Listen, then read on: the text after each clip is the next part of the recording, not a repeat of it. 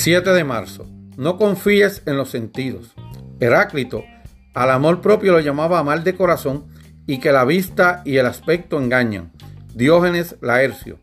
La conciencia de uno mismo es la capacidad para evaluarse objetivamente, la capacidad para cuestionar nuestros instintos, patrones y suposiciones.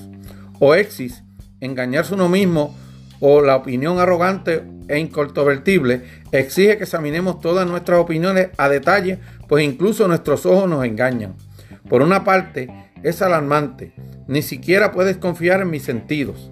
Sí, podrías considerarlo así, o podrías verlo de otro modo, como nuestros sentidos se equivocan con frecuencia, nuestras emociones se alarman demasiado, nuestras proyecciones son demasiado optimistas. Es mejor no sacar conclusiones demasiado rápido sobre nada.